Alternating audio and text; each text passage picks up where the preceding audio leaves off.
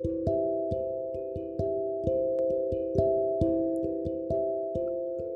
はようございます。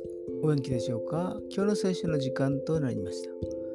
今日の聖書の箇所は、新約聖書、マタイの福音書5章18節マタイの福音書5章の18節でございます。お読みいたします。誠にあなた方に言います。天地が消え去るまで立法の一点一角も決して消え去ることはありません。すべてが実現します。アーメンイエス様は大勢の群衆を前にして話し始められました。いわゆる三条の水訓の場面です。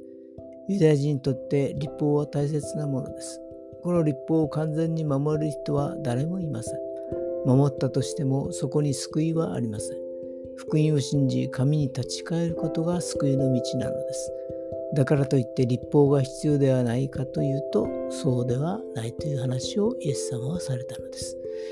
今日も主の御心を知ることができますように。それでは今日という一日が皆さんにとって良き一日でありますように。よしでした。